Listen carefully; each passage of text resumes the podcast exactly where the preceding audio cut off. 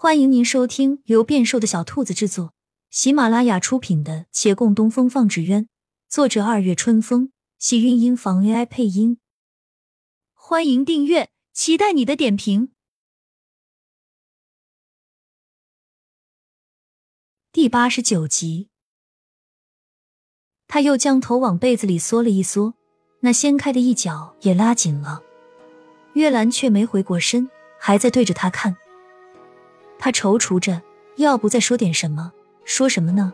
给他上会儿课吧，比如纸鸢的骨架如何扎更牢固，蒙面的绘制需要怎么调色。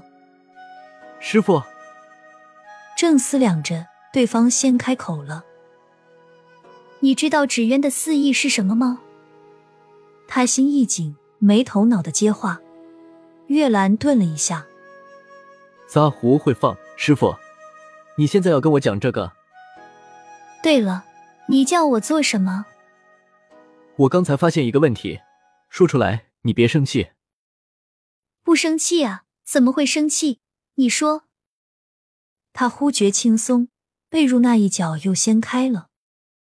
我发现这异鱼虫有些怕我啊，他们都是绕过我身边的，莫不是我身上有什么气味，让他们不敢靠近？月兰说完，小心翼翼的看了他一眼，果不其然。他看到了恍如雷击一般的表情。为什么你的气息能够让他远离，我却能招惹他们过来？他叫苦不迭，老天为什么要这样对他？有本事拿点别的来，别用虫子说事儿。他自黯然神伤，却见月兰起身，快步走到了他面前。他一惊，神伤消减了大半。见月兰于床边坐定，静默了会儿。再看那些向床边靠近的虫子，果然减少了，但仍有英勇的从床头、床尾往上爬。他不做多想，直接躺了下来。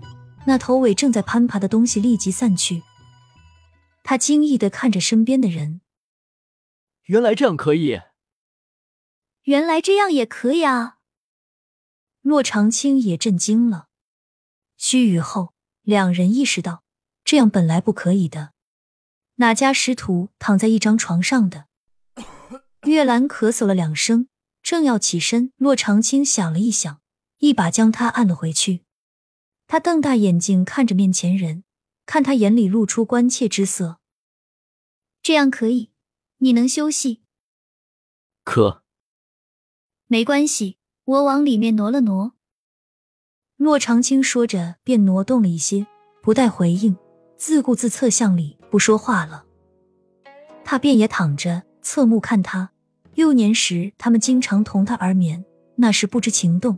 如今想来，却早已经习惯在他身边。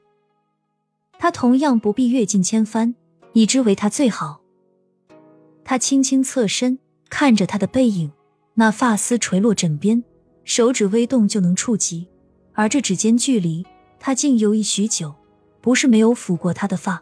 可是，一旦带上了某种心绪与情愫，往常所做的再平常的一切，似都有了特别的意味。行也犹疑，坐也犹疑，每一句寻常的话都要百般斟酌，每一个寻常的动作都要万分思量。就如他此时的指端悬在枕边，不敢进，也不想退。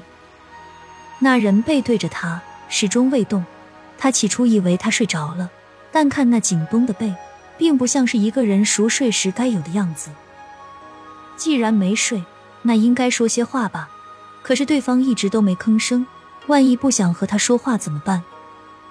他又开始进入新的一轮犹疑中了。许久后，轻吐一口气，带了些失落与懊恼，慢慢转身。而身边的人忽而一动，惶然坐起。他立即回头起身，竟见一虫从床里面的缝隙中爬了上来。